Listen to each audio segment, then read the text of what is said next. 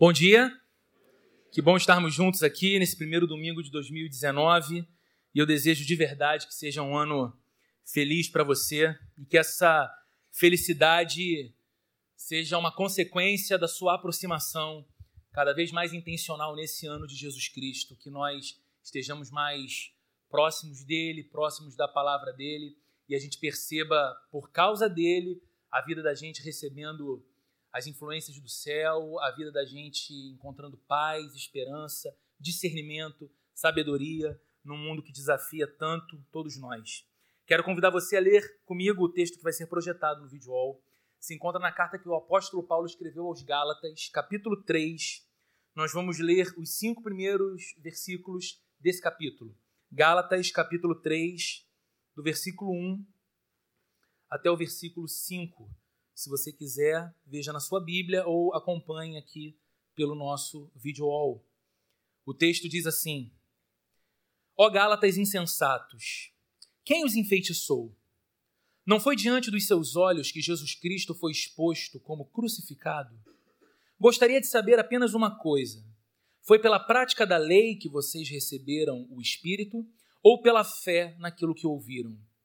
Será que vocês são tão insensatos que, tendo começado pelo Espírito, querem agora se aperfeiçoar pelo esforço próprio? Será que foi inútil sofrerem tantas coisas, se é que foi inútil? Aquele que lhes dá o seu Espírito e opera milagres entre vocês, realiza essas coisas pela prática da lei ou pela fé com a qual receberam a palavra? Vamos fechar os olhos e vamos orar mais uma vez?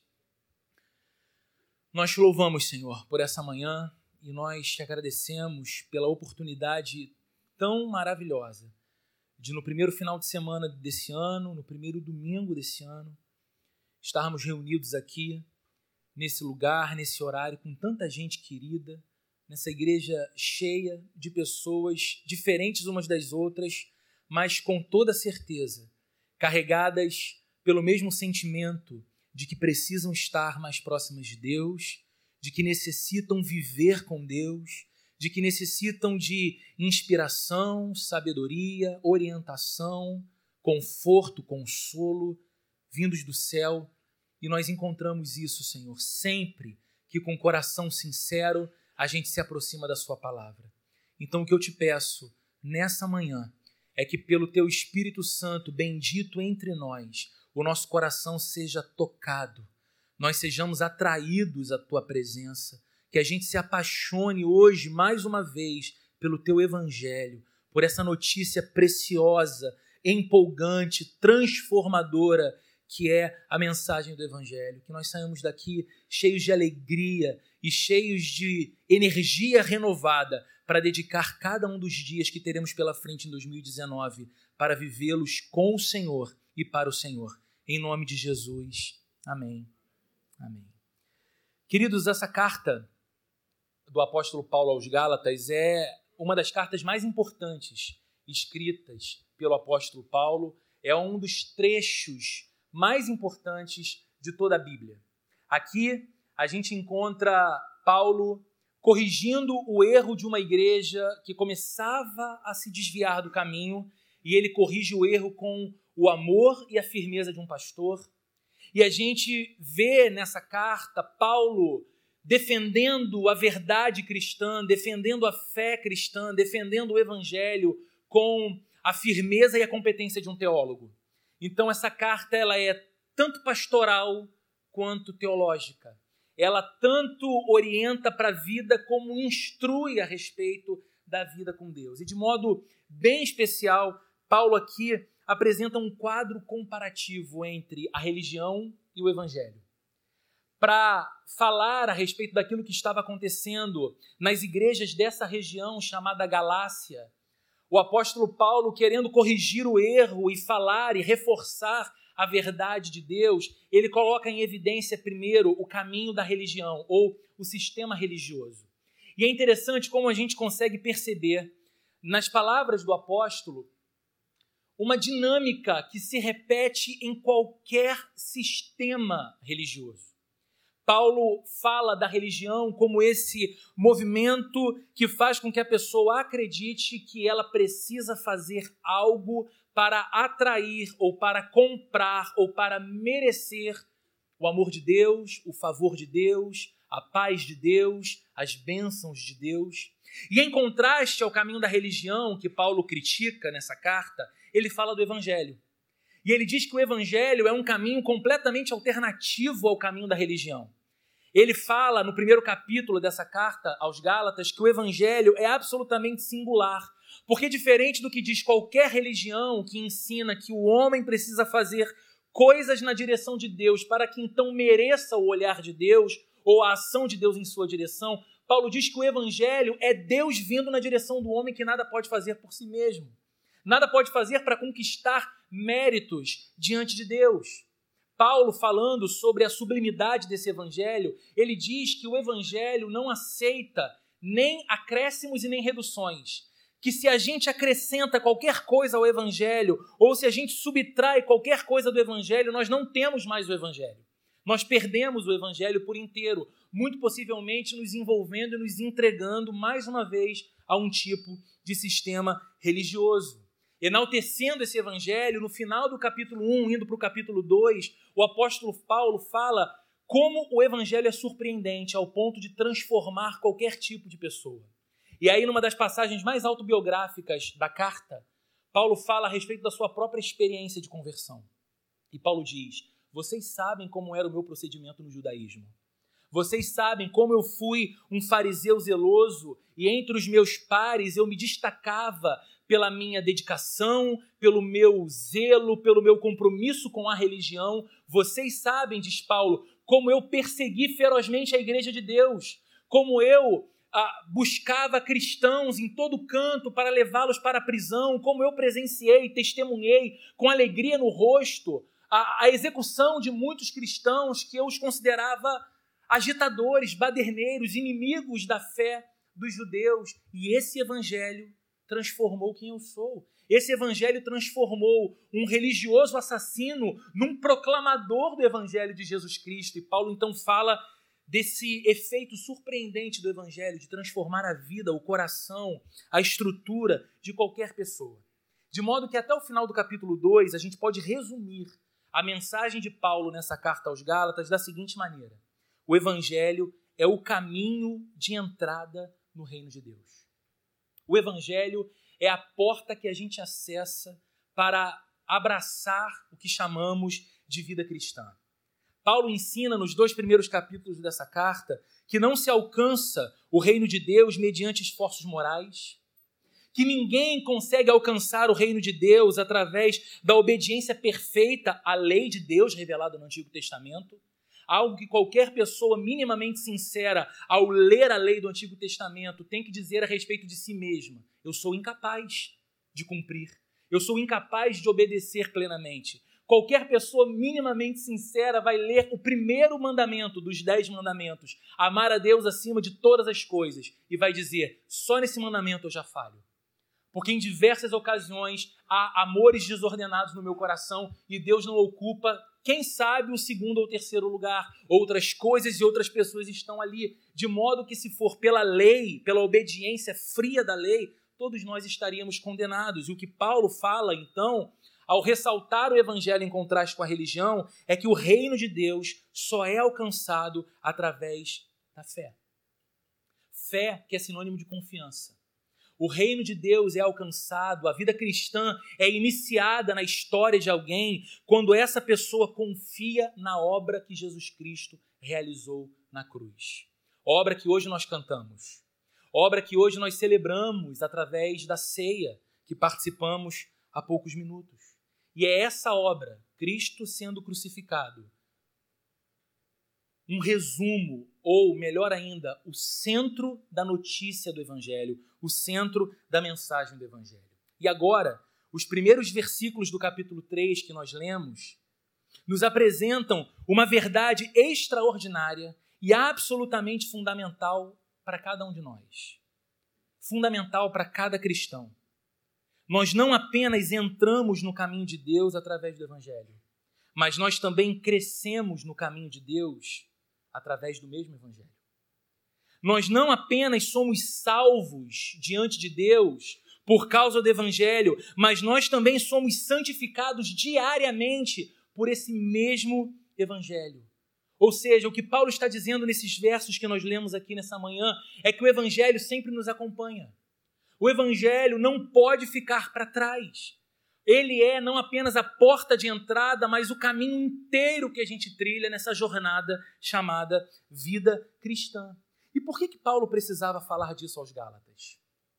Porque o capítulo 3 é marcado por essa firme proposta do apóstolo Paulo em ensinar aquelas pessoas que o evangelho não é apenas uma notícia que eles creram num tempo histórico passado, mas que o evangelho é o resumo e a essência da própria vida cristã que eles deveriam provar e experimentar diariamente. Paulo fala isso porque aquelas pessoas iniciaram muito bem a vida cristã crendo no evangelho, mas agora estavam sob o risco de não completarem a jornada da fé exatamente por estarem deixando o evangelho de lado.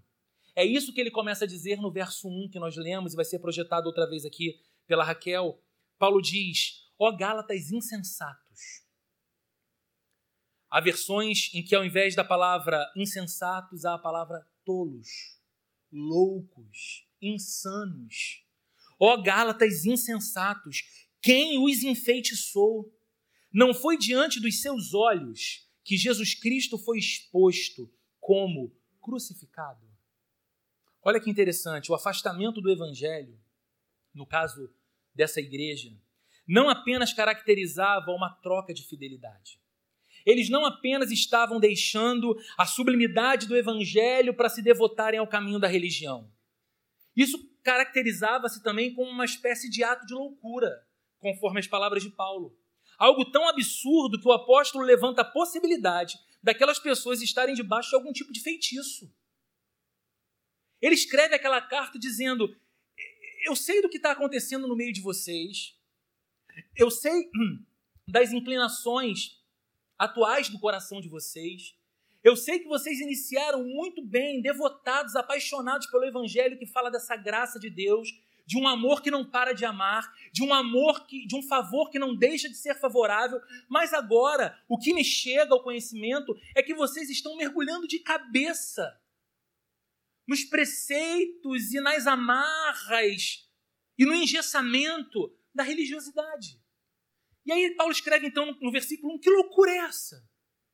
Que feitiço é esse que visitou vocês agora?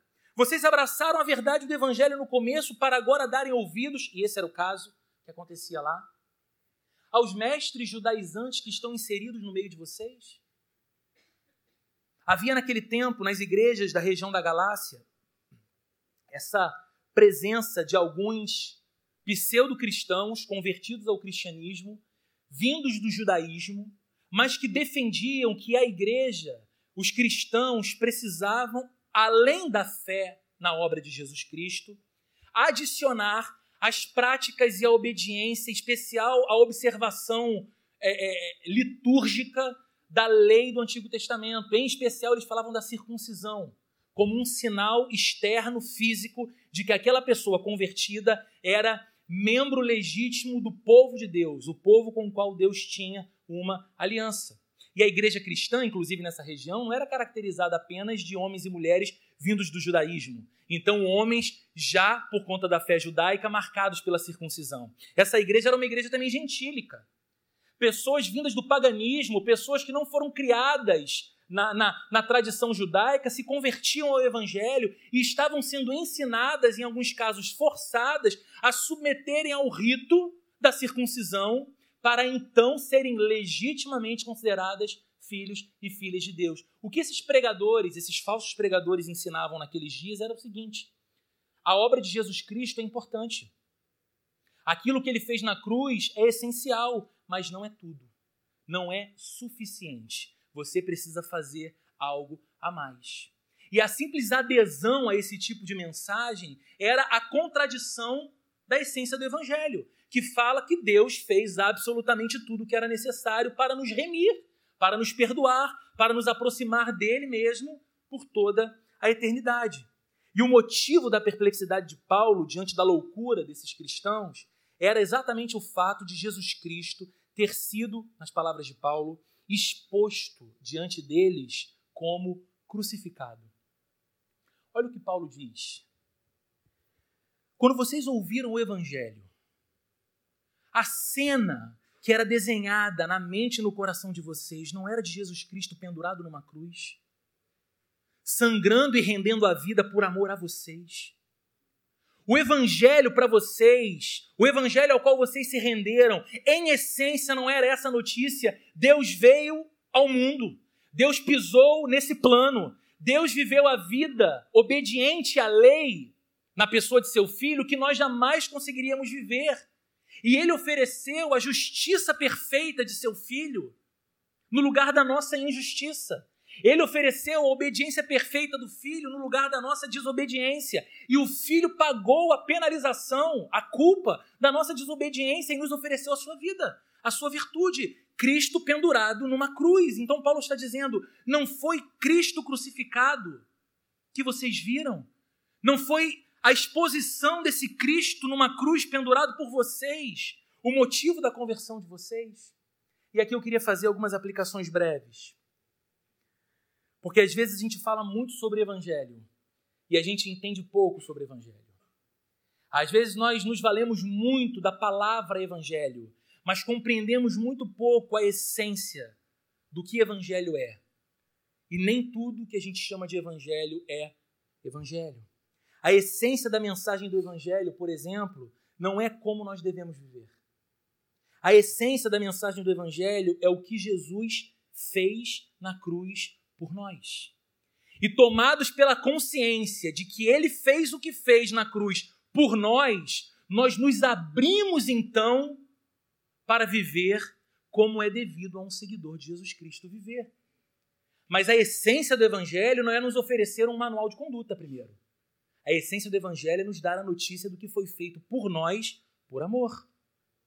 O evangelho não é um bom conselho aos homens.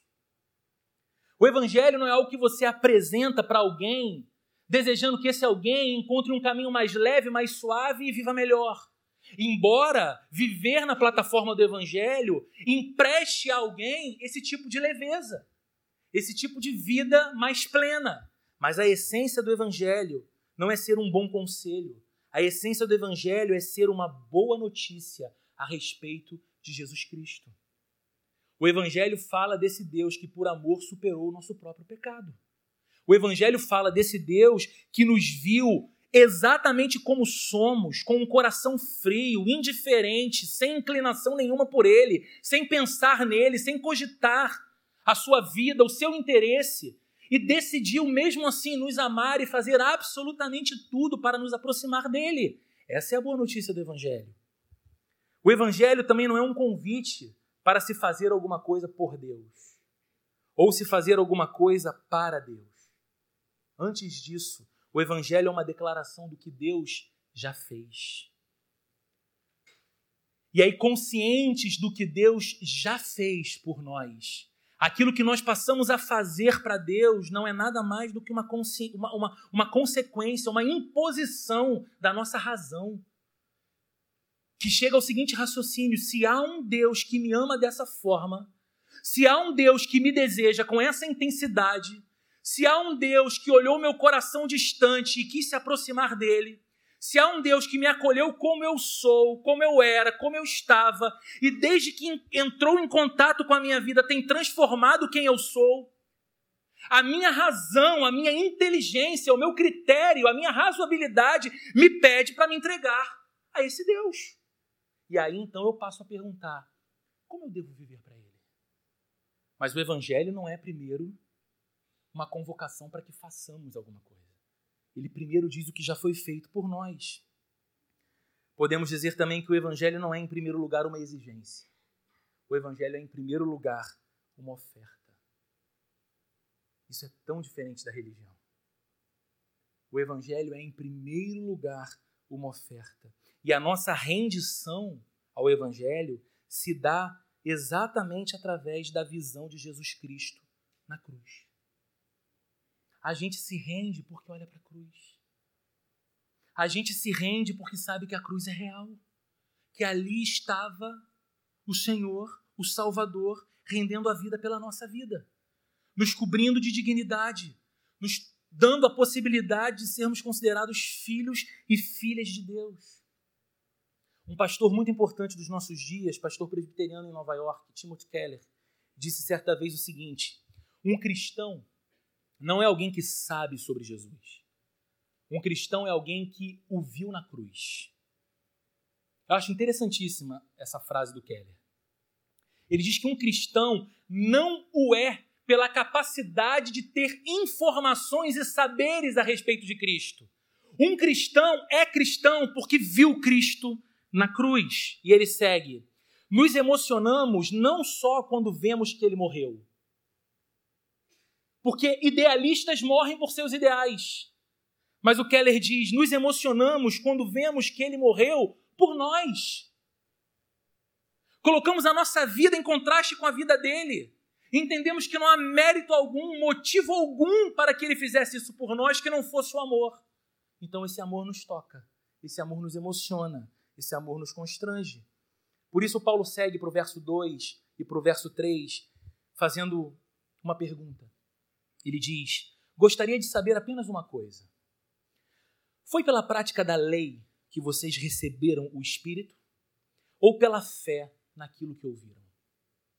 Será que vocês são tão loucos? Será que vocês são tão insensatos que, tendo começado pelo Espírito, querem agora se aperfeiçoar pelo esforço próprio? É interessante notar que Paulo afirma que essas pessoas eram verdadeiras cristãs, uma vez que ele diz que eles receberam o Espírito.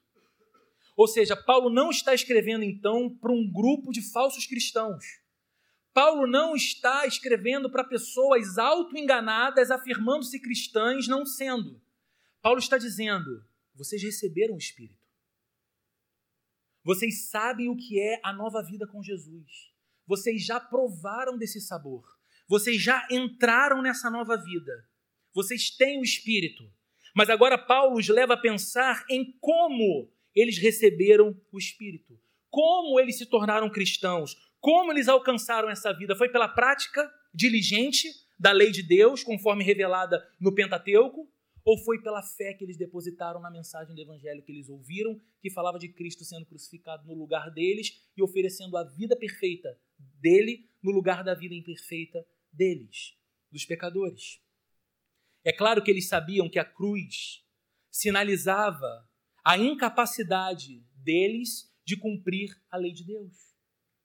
Porque se a lei de Deus fosse possível de ser cumprida por um ser humano, Cristo não precisava ter sido crucificado. A lei, na verdade, cumpre apenas uma dupla função. A lei de Deus revela o caráter santo de Deus, e ao revelar o caráter santo desse Deus que existe, revela a nossa impossibilidade de viver de modo perfeito o padrão divino. Então, quando a gente fala sobre a lei de Deus, quando a gente fala sobre os dez mandamentos, quando a gente fala sobre os livros do Pentateuco, em especial o Êxodo, em especial Levítico e Deuteronômio, nós não estamos falando de uma lei que é um código comportamental que Deus estabelece à parte de si. A lei de Deus é uma expressão do seu próprio ser. Então, quando nós olhamos lá, por exemplo, os dez mandamentos, para ficar só neles, e ao considerá-los, falamos: isso é algo elevado demais, isso é algo santo demais, isso é algo acima demais das minhas qualidades e competências. Nós estamos apenas afirmando o seguinte: é assim porque Deus é assim, alto demais, santo demais, elevado demais, ou como dizia o antigo teólogo suíço Calbart, Deus é o totalmente outro. Ele é constituído de uma essência completamente distinta da minha. De modo que quando a lei me fala dele, quando a lei me apresenta o caminho necessário para alguém estar próximo dele, eu só me sinto condenado, porque eu não consigo, sendo sincero, viver esse padrão. E essas pessoas sabiam que era assim, por isso ouviram o evangelho, se alegraram com a notícia e creram. Aquilo que era impossível eu fazer, Cristo fez por mim. Então, eles alcançaram a salvação, eles entraram na vida cristã. Eles receberam o Espírito de Deus exatamente por terem recebido pela fé a pregação do Evangelho. a notícia do Evangelho. E não porque eles eram gente boa demais, que exigiu a Deus que os aceitasse. É óbvio que não. A lei fria apenas nos diz: faça isso, faça aquilo. O Evangelho, no entanto, nos diz: Cristo já fez tudo. A lei que nos revela essa impossibilidade vai nos dizer o seguinte: você quer se aproximar de Deus? Faça isso. Viva dessa forma. E aí, gente sincera vai olhar para a lei e vai dizer: esse caminho não é para mim, porque eu não dou conta dessa vida. Eu sou afetado por uma natureza arredia a Deus. Eu não consigo desejar o tempo todo o que Deus deseja que eu deseje. E aí vem o Evangelho, e por isso ele é boa notícia. Porque o Evangelho lança luz sobre a lei e vai dizer o seguinte: sabe aquilo lá que a lei exige? Sabe aquilo lá que a lei diz, faça? Então, o teu Salvador fez. E agora você deposita a fé do teu coração nele, porque ele fez. Está cumprido. Está consumado. A lei faz exigências e nos pede obediência. O Evangelho faz promessas e nos convida a crer. Sabe qual é a promessa do Evangelho? A promessa de que aquilo que nós jamais conseguiríamos cumprir para nos considerarmos filhos e filhas de Deus foi cumprido por Cristo em nosso lugar. É uma garantia. E o Evangelho apenas nos convida a crer. Essa nova vida já é possível. Você não precisa mais ter medo da lei de Deus. Você não precisa mais ter medo de Deus. Você pode olhá-lo na face e chamá-lo de Pai por causa de Jesus, pelo que ele fez. Queridos, ter fé no Evangelho não é simplesmente concordar com algumas afirmações a respeito de Jesus. Ter fé no Evangelho não é apenas você assentir intelectualmente, dizendo: Eu acredito que Cristo encarnou, viveu nesse mundo, morreu numa cruz e ressuscitou ao terceiro dia. Ter fé no Evangelho é parar de tentar obter salvação e justificação por esforços, por esforços próprios. Ter fé no Evangelho é parar de tentar alcançar a salvação pela observação da lei.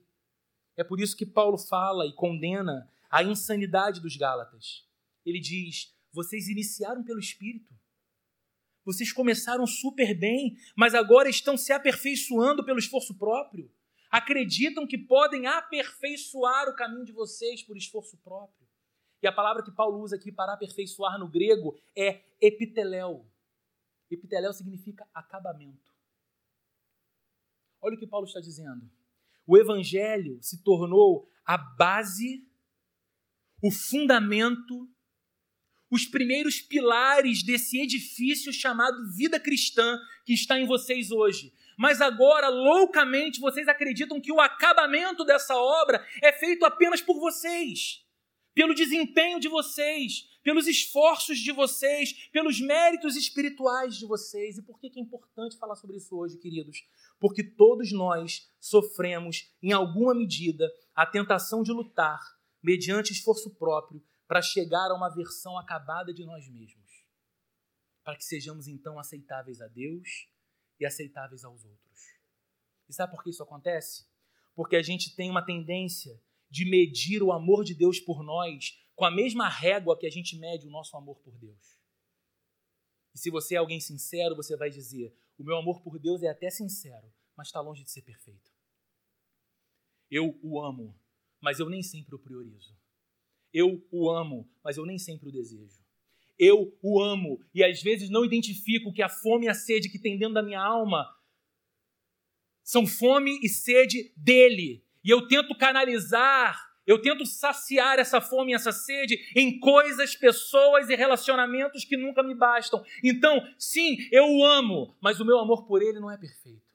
E aí a gente cai na insanidade de tentar pensar que o amor de Deus por nós é uma resposta do nosso amor por Ele.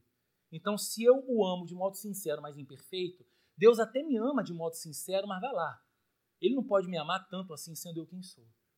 E aí a gente acredita que a religião, o sistema religioso, nos propõe a saída. Faça coisas. Estipule valores. Seja altruísta. Faça boas obras Seja zeloso em alguns aspectos religiosos. Viva em alguns aspectos, talvez os mais fáceis, de modo moralmente elogiável. Então, Deus vai olhar para você e, quem sabe, ele diga: Olha, eu até iria te banir, mas você está fazendo tanta coisa bacana que eu vou te colocar na conta dos bons. A gente ri, mas a gente vive assim. A gente acredita que é mais digno do amor de Deus quando de alguma forma estamos lendo mais a Bíblia, orando mais e fazendo boas obras, por exemplo. E que nós somos mais indignos do amor de Deus e que talvez Deus esteja um pouco mais irritado conosco quando passamos uma semana sem abrir a Bíblia em casa, por exemplo. De modo que o amor de Deus por nós é essa coisa esquizofrênica, que ora arde, ora esfria, a semelhança do nosso amor por Ele. Mas não é assim. A maneira como o Espírito entra deve ser a mesma maneira como ele avança nas nossas vidas pelo Evangelho. O Evangelho não é só a porta. Você era incapaz e Deus abriu o caminho. Não, o Evangelho é o próprio caminho. A gente não consegue dar um passo firme na direção de Deus confiando nos nossos próprios méritos ou esforços. Apenas na graça que vem da cruz de Jesus Cristo. Nós precisamos voltar repetidamente ao Evangelho do Cristo crucificado, para que os nossos corações sejam mais profundamente atingidos pela realidade do que ele fez e de quem nós somos para ele por causa daquilo que ele fez. Só isso pode trazer paz para o nosso coração. Só isso pode trazer esperança para a nossa vida. Nós precisamos todos os dias desesperadamente do Evangelho. Senão, nós vamos cometer a estupidez de abraçar o sistema religioso que nos escraviza, que nos convida a um legalismo, a um moralismo capenga e que nos enlouquece muitas vezes. Nos faz desenvolver uma espiritualidade esquizofrênica, que a gente acha que a nossa salvação ou o amor de Deus por nós está em nossas mãos, naquilo que nós somos capazes de fazer e sustentar diante dele enquanto a salvação e a vida cristã na gente é sustentada pela graça de Deus e pelas mãos de Deus, nos mantendo firmes no caminho. Paulo diz no verso 5, então: aquele que lhes dá o seu espírito e opera milagres entre vocês, realiza essas coisas pela prática da lei ou pela fé com a qual receberam a palavra? Pergunta retórica. A resposta era óbvia. Diante da visão de Jesus Cristo pendurado numa cruz por nós, a gente entende que toda obra que ele realiza em nós, toda obra que ele realiza por nós e toda obra que ele realiza através de nós não se baseia na nossa capacidade de cumprir os requisitos divinos de santidade ou de perfeição moral, mas se baseia exclusivamente na fé com a qual cremos na mensagem do Evangelho, que afirma que esses requisitos foram perfeitamente cumpridos pelo nosso Salvador. Então a gente entende que o que Deus faz em nós essa transformação. Ele não faz porque a gente passou a se tornar gente muito boa, merecedora disso.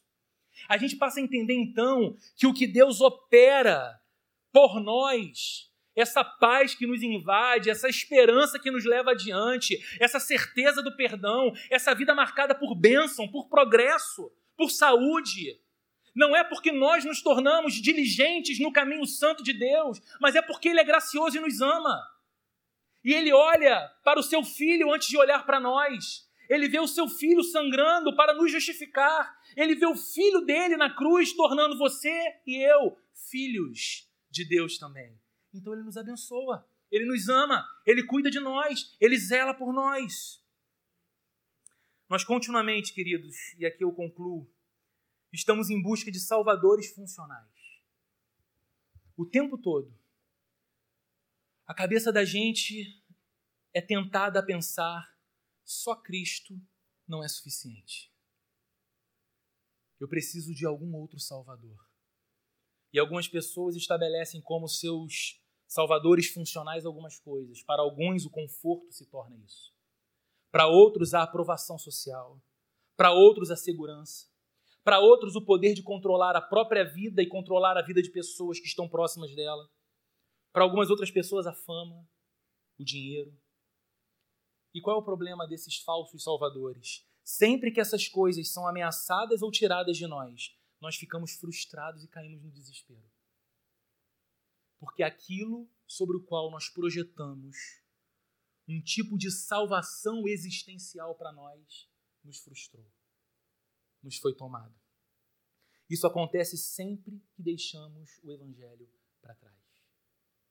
Porque quando a gente lembra do Evangelho, porque quando a gente pega o Evangelho e não faz dele apenas aquilo que nós cremos no passado, mas aquilo que nós continuamos crendo para cada novo dia, para cada novo instante, para cada reunião profissional, para cada conversa familiar, para cada desafio da vida, é o Evangelho que vem à tona, nós olhamos de novo para a cruz.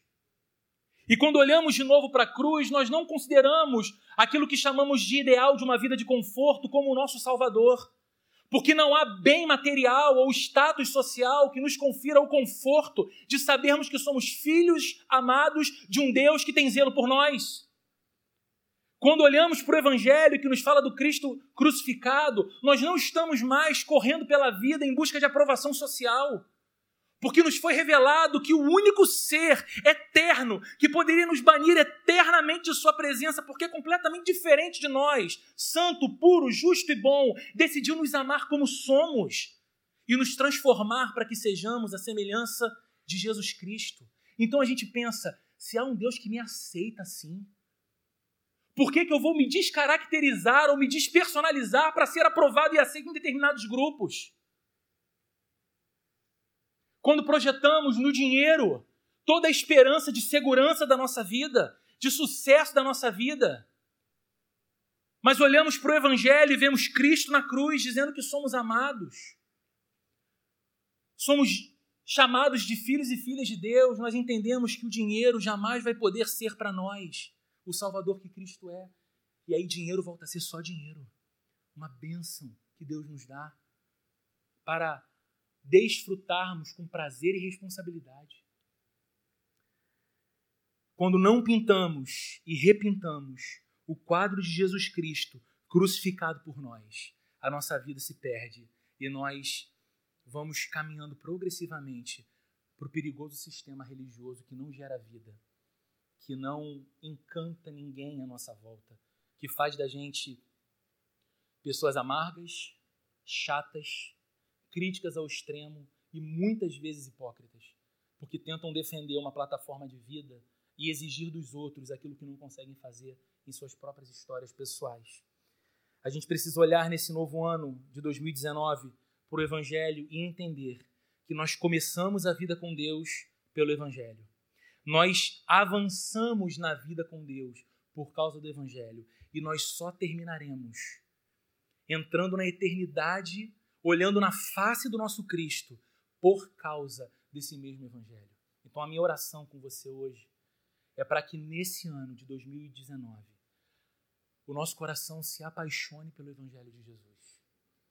Não há nada que a gente necessite mais. Você precisa em 2019 mais do Evangelho do que de dinheiro.